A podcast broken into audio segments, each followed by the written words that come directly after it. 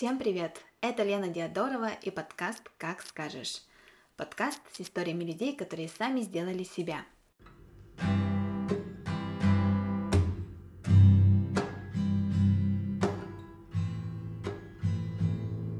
Героиня сегодняшнего выпуска Мила Григорьева. Она работает в IT и живет в Финляндии. Мы поговорили с ней о том, как идти к своей мечте, где находить вдохновение – кто является ролевой моделью для Милы. Мы затронули темы гендерных стереотипов в IT, да и вообще образ типичного айтишника. Кто такие на самом деле там работает, какие качества там востребованы и какой язык лучше учить. Всем привет! Я сейчас живу в городе Турку. Это небольшой городок Финляндии. Он находится в двух часах езды от столицы Хельсинки. Я сюда попала 4 года назад, когда я переехала сюда по учебе, получать специальность бакалавра. Я поступила в местный университет на специальность инженер программного обеспечения, и с тех пор я здесь нахожусь. Чем обусловлен у тебя выбор такой специальности, и почему ты решила туда поступать? Я поступала на бакалавра, это, было, это мое первое высшее образование, то есть до этого я училась в школе, и перед тем, как поступать в университет, за пару лет до этого я для себя поняла, что я хочу поступать на техническую специальность, потому что у меня неплохо получалось разбираться в математике, и было желание пойти именно в инженерию, в инженеринг, потому что мне казалось, это очень актуальная тема, и в инженеринге можно работать на такой специальности, где ты можешь решать какие-то задачи, проблемы, помогать миру, можно так сказать. И поступала я именно на программиста, потому что как-то так получилось, мне это было интересно, хотя до этого я совсем не занималась программированием, но каким-то образом так получилось, что у меня не было никаких страхов при поступлении. И, наверное, стоит сказать, что тогда в Финляндии было бесплатное обучение на английском языке для тех, кто живет вне Евросоюза. Сейчас это стало платным, и бесплатно можно учиться только на финском или шведском языке. А что ты делала, да, чтобы специально подготовить? Может, ты английский как-то учила, и как твои родители это восприняли, восприняли, потому что я думала, ты уехала все-таки на магистратуру, а ты вот говоришь на бакалавриат, и ну, не страшно ли было тебя отпускать туда? Хотя Турку это же не, не так далеко от Питера же, да? Конечно, как бы, ну... Да, так есть. Финляндия очень близко находится с Петербургом. До Хельсинки от Петербурга ехать 3 часа, до Турку 5 часов на поезде. А так, я училась до восьмого класса в городской классической гимназии, это школа номер восемь.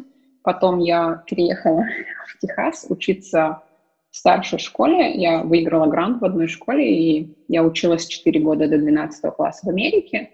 И после этого нужно было решать, куда поступать в универ, и так получилось, что в Америке образование очень дорогое. Мне не получилось поступить на бесплатное обучение, это довольно сложно, если ты иностранный студент и ты не гений, кем я не являюсь, поэтому я решила переехать обратно в Якутск. Мне было тогда 18, 19 лет, и я целый год сидела дома, у меня был академ отпуск, я работала в языковом центре, и потом решила, что я хочу уехать в Европу, потому что все-таки в Европе было больше возможностей, особенно в сфере бесплатного образования. Я выбирала тогда между Германией и Финляндией, и так получилось, что в Финляндию поступать было не так сложно, нужно было просто поехать в Питер и сдать вступительный экзамен, который котировался во многих университетах Финляндии, и потом уже пришло решение, в какой университет меня приняли. Можно было подаваться в шесть университетов, и уезжать было не страшно. Я уехала в первый раз, получается, 15 лет. Слушай, это очень интересно получается, потому что у тебя выдался некий такой gap year, да, получается?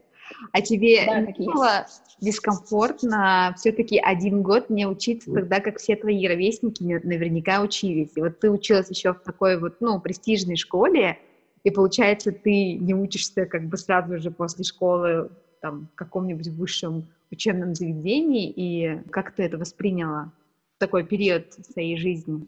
Да, были моменты, когда хотелось прямо вот сейчас оказаться в университете, да, и были моменты, когда я смотрела на своих друзей, и даже мои друзья из России, к тому времени они уже были на втором курсе, и, конечно, мне казалось, что чего-то не хватает, но, с другой стороны, я подумала, что такой вот шанс взять академический отпуск, он не всегда выпадает, да и зачем спешить, хотелось полностью определиться со специальностью и с будущим, потому что тогда я также рассматривала вузы в России. Поэтому это было такое интересное время. Плюс я работала, опыт работы, мне кажется, всегда плюс. Плюс это был мой первый опыт зарабатывания денег, и мне показалось, что, не знаю, это каким-то образом действительно мне помогло обрести, может, чуть больше независимости, если так можно сказать. Поэтому я ни о чем не жалею, да, иногда были мысли, когда я немного, может, сомневалась в своем выборе. А расскажи, пожалуйста, над чем ты сейчас работаешь и какие задачи тебе приходится решать по работе? Я по специальности программист, точнее инженер программного обеспечения, то есть software engineer, и моя узкая специальность — это встроенная система. Но я в основном сейчас работаю с Python, это очень популярный язык программирования, работаю в компании, которая, как бы сказать, она делает цифровые решения для других IT-компаний, но у нее также имеется свое, свое устройство, свой продукт, это такой монитор, который вставляется в лодки, с помощью которого его можно использовать как навигатор, читать какую-то информацию с датчиков на лодке. И перед тем, как это устройство собирают на производстве, его нужно протестировать и проверить, что все части работают. И там же на производстве есть компьютер с программой, над которой я работаю. И эта программа удостоверивает, что каждое вот это устройство, каждая ее часть, она работает правильно.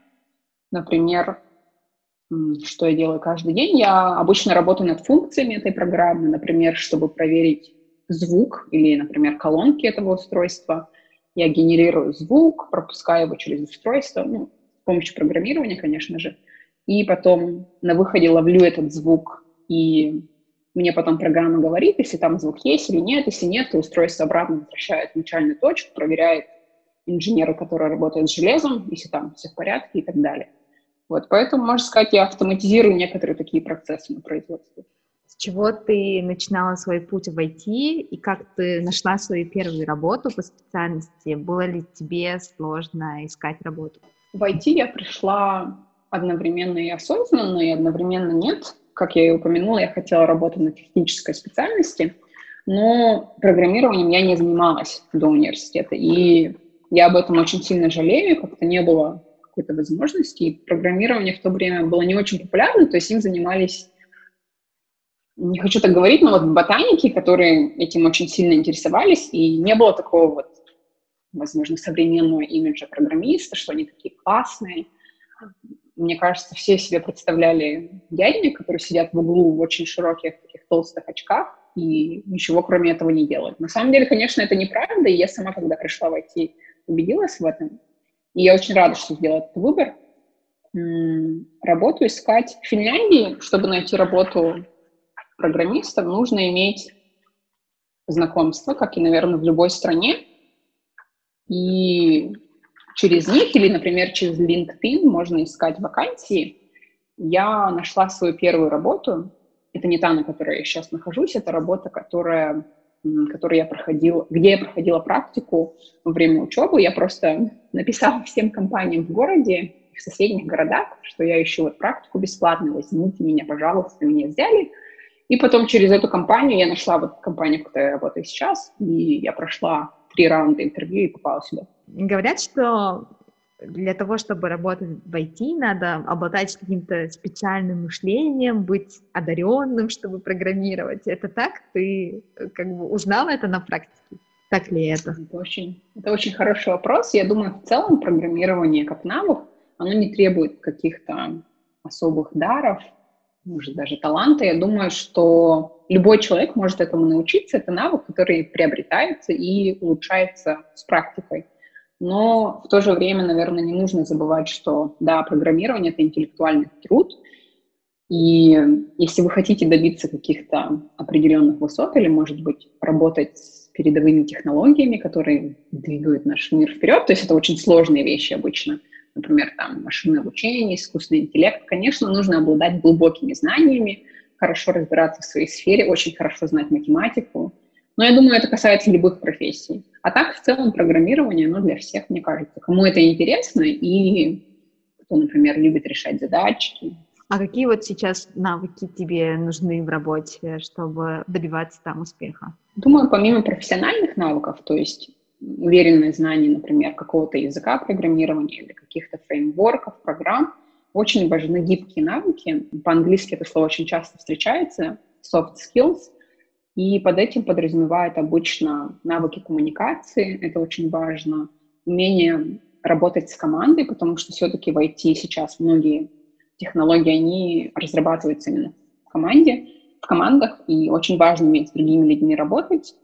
И, наверное, очень важно хотеть развиваться постоянно, обучаться, вот эта адаптация, умение быстро схватывать все на лету, это очень-очень ценится хорошо. Тут, наверное, важен баланс, но иногда мне кажется, что им важнее даже получить человека, у которого хорошие гибкие навыки, а потом уже на месте его обучить уже профессиональным навыкам. Но, конечно, человек, который обладает хорошим балансом и того, и того, он будет очень ценным кадром. Слушай, как вот все-таки меняется, да, образ айтишника, потому что мы, когда с тобой начинали все это записывать, мы говорили, что вот это какие-то ботаники в толстых очках, да, а сейчас ты уже мне говоришь про soft skills и умение работать в команде. Это, это точно же не, не про ботаников, которых мы упоминали. Я говорю, ну ты ощущаешь на себе какие-то стереотипы, когда вот ты говоришь, я вот работаю там кем-то, кем-то, потому что, например, когда девушка высокая говорит, я работаю моделью, мы, то есть, на нее уже проецируем нек- некие наши стереотипы. А вот у тебя такое возникает? Наверное, позитивную реакцию, потому что я живу в таком пузыре, что у меня друзья, они все современные, и они понимают, что стереотипы — это ерунда, но я понимаю, откуда этот вопрос возник, и мне кажется, да, зачастую, возможно, даже в России до сих пор люди ожидают, что по ту сторону программы сидит какой-то ботаник, и это, скорее всего, именно из-за того, что раньше, да, преимущественно в IT работали мужчины и люди, которые ничем кроме IT не занимались. Мне кажется, сейчас программирование в целом очень сильно поменялось, потому что если в 2000-х годах нужно было прям с нуля писать какой-то софт, какую-то программу, сейчас очень много ресурсов в интернете, не нужно там придумывать велосипед, можно использовать какие-то готовые там библиотеки, программы, и это, конечно, немного поменяло вообще программирование в целом. Я думаю, не нужно больше быть таким ботаником. Но это опять-таки не отрицает тот факт, что да, если ты хочешь быть очень хорошим специалистом, нужно будет много времени уделять обучению, развитию своему. Есть у тебя какие-нибудь ролевые модели в IT? Потому что я помню, я успела застать то время, когда все в одно время копировали как Стива Джобса, там, может, старались одеваться там его вот, водолазку, New Balance и так далее. А, им, наверное, было все-таки парням легче найти какую-то свою ролевую модель.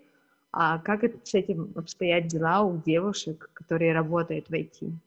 Меня вдохновляет в целом любые женщины-программистки, либо ученые, которые добились не знаю, каких-то высот, потому что я представляю, с какими трудностями пришлось столкнуться, чтобы оказаться там, где не сейчас. Но если выделить одного конкретного человека, это, наверное, будет Мелинда Гейтс. Ее многие знают как жену Билла Гейтса, но на самом деле она очень талантливая программистка, предпринимательница. Она очень много времени уделяет гендерному неравенству и возглавляет вместе с Биллом Гейтсом сам большой фонд, который занимается благотворительностью. У нее вот недавно вышла книга, буквально пару лет назад, называется «The Moment of Lift», и она там рассказывает, почему важно вдохновлять женщин, инвестировать в них, и как от этого может выиграть наше общество. И мне она очень нравится, мне нравится ее имидж, она, ну, видно, что она очень амбициозная, очень харизматичная женщина. Да, я, кстати, соглашусь с тобой, потому что Мелинда Гейтс, она профессионально состоялась, а не только как жена Билла Гейтса известна. Да, мне кажется, многие не знают, что она была одной из един... Она была единственной девушкой в Microsoft, ей было 24 года, и у нее уже был MBA, это получается магистр бизнес-администрации, если на русский так можно перевести. Это очень такая престижная степень, и она была единственной женщиной в Microsoft, у, у которой была эта степень.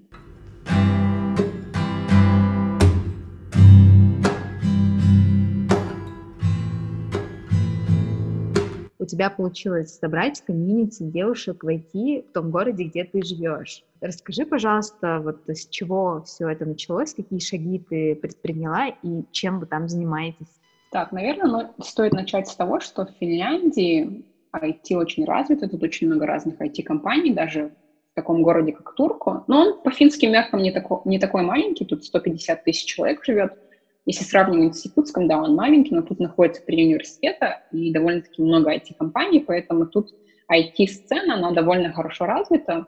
И тут уже существовало одно такое интересное комьюнити, называлось «Турку любит фронтенд». Для тех, кто не знает, фронтенд — это связано с веб-разработкой, то есть все, что мы видим на сайте, этим занимаются именно фронтенд-разработчики. И идея заключалась в том, что каждый месяц фронтенд-разработчики или те, кому это интересно, собирались в разных IT-компаниях и слушали двух спикеров. И эти спикеры обычно в свободной форме рассказывали про что-то связанное с фронтендом. И мне это очень нравится, вот, это вот, вот этот стиль метапов. Он очень распространенный. Например, в Хельсинки тоже очень много таких комьюнити, где люди каждый месяц собираются, кто-то там что-то рассказывает. Но фронтенд мне не очень интересен, потому что я совсем не занимаюсь веб-разработкой, и я подумала, почему бы не создать похожее комьюнити, но уже с, друг, с другой тематикой. И я решила выбрать язык Python. Это мой основной язык программирования на работе, и мои хобби тоже с ним связаны. Он очень популярный, на нем можно и сайты делать, и игры разрабатывать, и писать модели для машинного обучения. То есть на нем очень много людей программируют. Я подумала, что это может привлечь людей из разных сфер, что тоже очень хорошо, потому что интересно общаться с людьми, которые занимаются чем-то другим. Потом я подумала, что неплохо было бы собрать женщин, потому что все-таки женских комьюнити в нашем городе не было, или было только одно, и там все было на финском, и оно было только для начинающих. А мне хотелось, чтобы это было для всех, и для начинающих, и для программистов со стажем, чтобы всем было интересно, чтобы все постоянно развивались, потому что Тут очень много есть возможностей для начинающих программистов, но мне кажется, когда ты переступаешь этот порог, тебе нужно что-то еще. То есть для программиста, который хочет дальше развиваться. Поэтому я основала с одной девочкой из интернета, тоже из этого города, а, комьюнити, который называется turku.py. .py, потому что это окончание, которое используется во всех программах, написанных на питоне, на вот этом языке программирования. И мы провели в прошлом году несколько встреч, в основном мы приглашали женщин-специалистов, программисток из разных сфер. Кто-то к нам приходил, рассказывал про искусственный интеллект, кто-то приходил, рассказывал про большие данные, big data. Это тоже вызывало иногда сложности, потому что даже в Финляндии женщин-программистов очень мало. И не все из них хотят приходить и давать презентации, потому что я заметила, женщины в целом стесняются, не уверены в своих навыках. Хотя если просить мужчин, они там сразу очень быстро соглашаются. Вот, но мы провели несколько метапов, они были, я бы сказала, довольно успешными. Мы собирали там примерно 20 человек. Это не так уж и мало для такого города. И мы хотели вот в марте провести очень большое мероприятие для начинающих программистов, но случился коронавирус, и мы перенесли мероприятие на сентябрь или октябрь. Посмотрим, как ситуация будет развиваться, но у нас очень много планов. А как ты вот их собираешь? Ты как-то делаешь рассылку или пишешь в соцсетях? Да, мы пользуемся LinkedIn. В России он заблокирован, как я понимаю. Это профессиональный сайт для поиска вакансий и общения между профессионалами, коллегами. Также тут есть, тут есть, тут пользуются Фейсбуком тоже, и в Фейсбуке очень удобно создавать мероприятия. Вот. И также есть онлайн-комьюнити для женщин-программисток, для всех со всей Финляндии, там где-то 800 женщин сидит, и мы там тоже делаем рассылку. Ну, это очень распространенная штука, чтобы программисты куда-то ходили и презентовали. Ну, не все, конечно, потому что, да, не всем это комфортно, но вот это вот, вот эти метапы, они очень популярны в целом в IT-индустрии, не только в Финляндии, поэтому, мне кажется, многие уже знали, что это такое. То есть ты сказала, что давайте мы будем развивать наши комьюнити, приходите к нам, пожалуйста, и они с удовольствием откликнулись. С удовольствием, это с натяжкой, потому что, опять-таки, женщин-программистов мало, плюс некоторые не всегда уверены в себе, плюс не у всех навык английского хороший, хотя тут, в принципе, большинство людей умеет хорошо разговаривать на английском. Но это, конечно, что-то новое, может, для некоторых людей, поэтому да. Но тех, кого мы приглашали, они были очень рады. То есть те, кто соглашался, они были довольны своим выступлением. Ты говоришь, что ну, тебе захотелось э, создать вот это вот комьюнити в той области, где ты работаешь. Я очень часто сталкиваюсь с тем, что мне говорят, типа, неважно, какого пола специалист, мужчина или женщина, главное, там он был, там, не знаю, программистом, пытается важность э, пола как-то, ну, свести на нет, а вот и вот возникаешь ты и говоришь, что давайте вот э, женщины ну, соберемся, давайте поговорим, обменяемся опытом, будем вместе развиваться и так далее. С чего вдруг вот это вот все это возникло у тебя внутри желание что-то делать? Думаю, люди, которые говорят тебе так, они живут на планете, где нет гендерных стереотипов, и, возможно, да, там действительно не нужно смотреть на пол, и в конце концов важен специалист и его навыки, а не пол. Но, к сожалению, мы живем в таком мире, где стереотипы, они до сих пор существуют, и в Финляндии, и в России. И, как я уже говорила, в Финляндии уже были разные комьюнити, некоторые из них были уже ориентированы на женщин. В Америке это тоже очень популярно, чтобы приглашать женщин в IT, наверное, потому что в целом в мире женщины составляют 18% от всех программистов. Это очень мало, учитывая, что в 80-х, даже 90-х годах их было намного больше, но эта цифра постоянно снижалась и даже до сих пор снижается. В некоторых странах, например, в Америке, как я понимаю, их больше, там, возможно, 25-30% женщин-программистов. В некоторых странах может быть меньше. Я подозреваю, что в России намного меньше. Но нужно понимать, что технологии, они развиваются очень-очень быстро.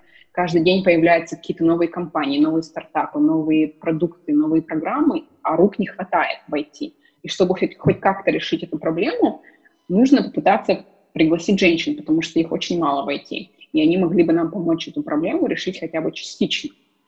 Вторая причина, она моя любимая, она не очень очевидная. Могу в пример привести один твит из Твиттера. Там была фотография Apple Watch с уведомлениями из приложения здоровья. И мы все знаем, что здоровье — это встроенное приложение в айфонах. То есть ты его не загружаешь, оно уже там есть по умолчанию, оно показывает тебе разные данные. Я им не пользуюсь, но если я правильно понимаю, он тебе показывает данные твоего там сердца, если там бегаешь, калорий, сколько ты там сжег.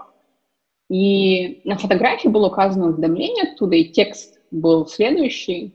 Ваша менструация начнется в любой день в течение двух недель. Как бы это нам наглядно показывает, что по ту сторону приложения нет женщин. Это грустно, потому что даже если в таких приложениях женщин игнорируют, что говорить о приложениях, которые делаются для всех? Потому что не стоит забывать, что женщины все-таки составляют половину населения Земли, и они активно пользуются технологиями, приложениями, смартфонами. Э, говоря о смартфонах, средний смартфон, он слишком большой для руки женщин, потому что в целом у женщин маленькие руки, если сравнивать с мужскими руками. Поэтому это очень грустно, что не приглашая женщин войти, мы, получается, игнорируем женщин в целом, женщин-пользователей. И это не очень хорошо. Я считаю, что если команда разнообразная, то есть это касается не только пола, а, например, возрастов, национальностей, даже, можно сказать, религии, чего угодно, когда у тебя такая разносторонняя команда, у тебя вот спектр идей, которые генерируются в твоей команде, он становится больше, потому что у всех разный опыт, у всех какие-то свои мнения. А когда у тебя сидит в команде много одинаковых людей, то, скорее всего, у них будут одинаковые идеи. Apple вкладывает миллионы в машинное обучение, искусственный интеллект. Я понимаю, если бы это делалось, не знаю, 20 лет назад, когда никто ничего не мог с этим поделать, но сейчас как бы это просто позор. А, Мила, слушай, а как ты для себя объяснила, почему так мало женщин в IT? Потому что меня этот тоже вопрос как-то заинтересовал. Но смотри, если взять историю вообще развития программирования, да, то кто стоял у истоков программирования? Но почему-то это... Ада Лавлейс стояла, да. Да, и почему-то вдруг IT стало прерогативой мужчин. Мне кажется, что вот буквально в 80-х, 90-х годах, по крайней мере, в той же Америке, было очень популярно для... Нет, не очень популярно, но очень много женщин шли в программирование, потому что тогда это ассоциировалось с университетом. То есть сейчас есть такой миф, что не обязательно идти в университет, чтобы стать программистом. Это правда. Я считаю, что каждый может и сам обучиться в зависимости от своих каких-то там убеждений, но тогда это считалось такой профессией, которая требует очень хороших математических навыков, обязательно диплом из университета. И, как я понимаю, сейчас это поменялось, поэтому, возможно, женщины, они же часто бывают амбициозными, они хотят какую-то более серьезную работу. Еще мне кажется, что в 90-х годах появился персональный компьютер, и его начали активно рекламировать для обычных людей, то есть чтобы они покупали и несли его в дом. И мне кажется, закрепился стереотип, что компьютер продавали только для пап и для их сыновей, и женщины как-то там потерялись в этом, и в итоге никто с детства не приучался использовать компьютер, а потом люди вырастали, точнее, женщины вырастали и понимали, что они ничего не знают в компьютере, им это не надо.